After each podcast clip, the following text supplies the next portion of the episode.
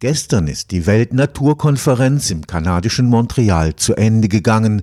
Rund 200 Teilnehmerstaaten einigten sich darauf, ein Drittel der Land- und Meeresflächen als Naturschutzgebiete auszuweisen. Das Abkommen verspricht Rettung in höchster Not. Eine Million Tier- und Pflanzenarten stehen unmittelbar vor dem Aussterben. Wie aber kann man die Wirksamkeit der geplanten Schutzgebiete überprüfen? Mit dem Schmetterlingsnetz losziehen, um Insekten zu fangen und diese zu zählen, ist sicher keine praktikable Lösung. Ein Beispiel, wie das zukünftig digitalisiert geschehen kann, ist ein von der EU finanziertes Forschungsprojekt auf der griechischen Insel Kreta. Dort wird mit Hilfe von Hochleistungscomputern eine Bilanz der Biodiversität erstellt. Anschließend kann auf der Grundlage wissenschaftlicher Daten die Wirksamkeit von Schutzmaßnahmen überprüft werden.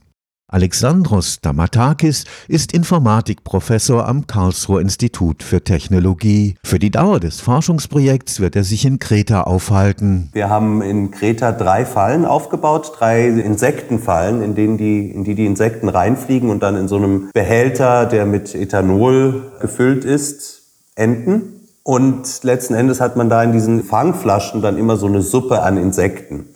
Und natürlich kann man die auch traditionell morphologisch identifizieren die Insekten. Man kann aber auch aus dieser Insektensuppe letzten Endes die DNA bestimmen. Die Analyse der so gewonnenen DNA-Daten erfolgt automatisiert mit Hilfe von speziellen Computerprogrammen. So erhält man zuverlässige Daten über die Zahl der Insektenarten vor Ort. Und sowas kann man dann zum Beispiel über die Zeit machen. Also wir tauschen diese Fangflaschen einmal pro Woche. Da kann man sehen, wie sich die Insektenbiodiversität verändert im Laufe des Jahres in Abhängigkeit vom Wetter und vom Klima natürlich. Und man kann diese Fallen auch an verschiedenen Positionen aufstellen. Also neben einem Feld, wo relativ viel gesprüht wird und alles an Unkraut und Biodiversität, also an pflanzlicher Biodiversität zunichte gemacht wird. Und man kann es dann natürlich auch in Naturschutzgebieten aufbauen, um da eben auch die Unterschiede zu messen in der Artenvielfalt der Insekten. Auf dieser Grundlage lassen sich Schutzmaßnahmen planen und deren Wirkung überprüfen.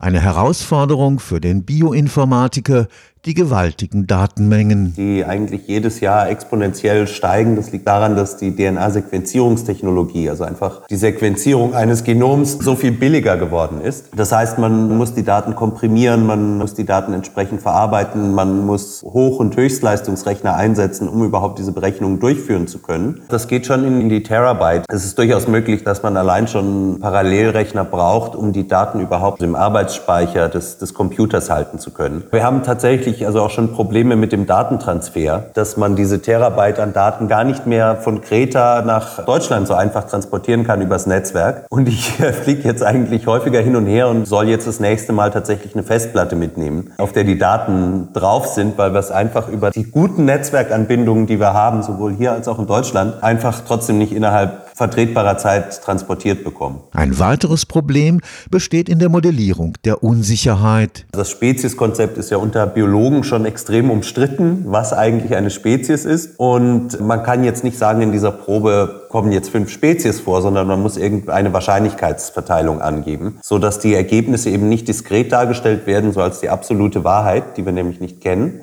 deren Berechnung auch mit Fehlern behaftet ist, sondern eben eine Bandbreite an Ergebnissen. Also es könnten zwischen zwei und zehn Spezies sein.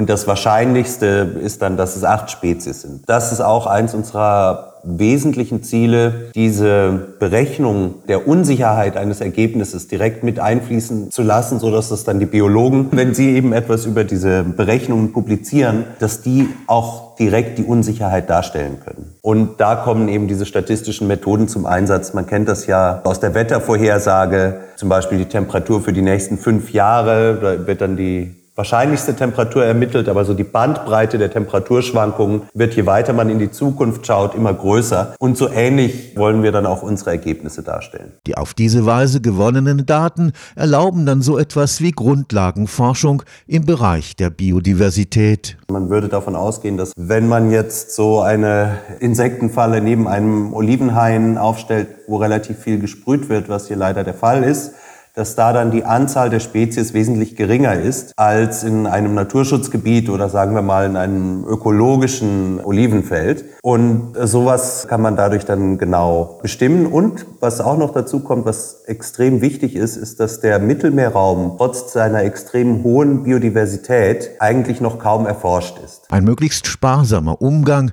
mit der zum Rechnen benötigten Energie gehört ebenfalls zu den Herausforderungen des Projekts. Das ist auch eines unserer Themen, dass man eben sich dessen bewusst ist, dass diese ganzen Berechnungen, die man dann anstellen wird, um die Biodiversität zu retten, natürlich auch relativ viel Strom verbrauchen. Und da versuchen wir dann zum Beispiel auch Werkzeuge zu entwickeln, die quasi den Stromverbrauch dieser Berechnungen reduzieren. Dass man sagt, okay, also wenn im Energiemix der Anteil der erneuerbaren Energien am Gesamtstrom sehr hoch ist, dann kann ich meinen Rechner auch unter Volllast laufen lassen, weil da ja nichts passiert.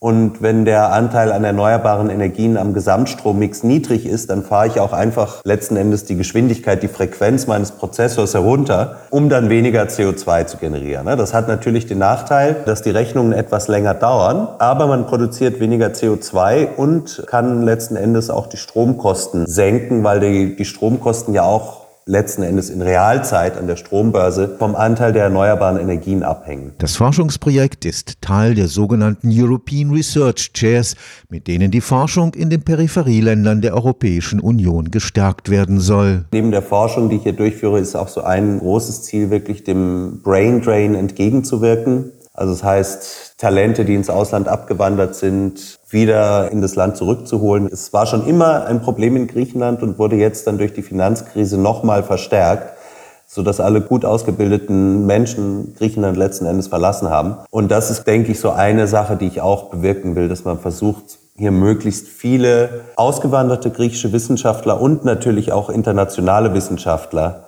anzuziehen und dann hier einen stärkeren Schwerpunkt im Bereich der Biodiversitätsforschung zu etablieren. In dieser Region, die sowieso ein Biodiversitätshotspot ist. Dass die Kollegen hier nicht nur als Datensammler betrachtet werden, sondern dass wir hier dann auch vor Ort Methoden entwickeln, um diese Daten zu speichern und zu verarbeiten. Stefan Fuchs, Karlsruher Institut für Technologie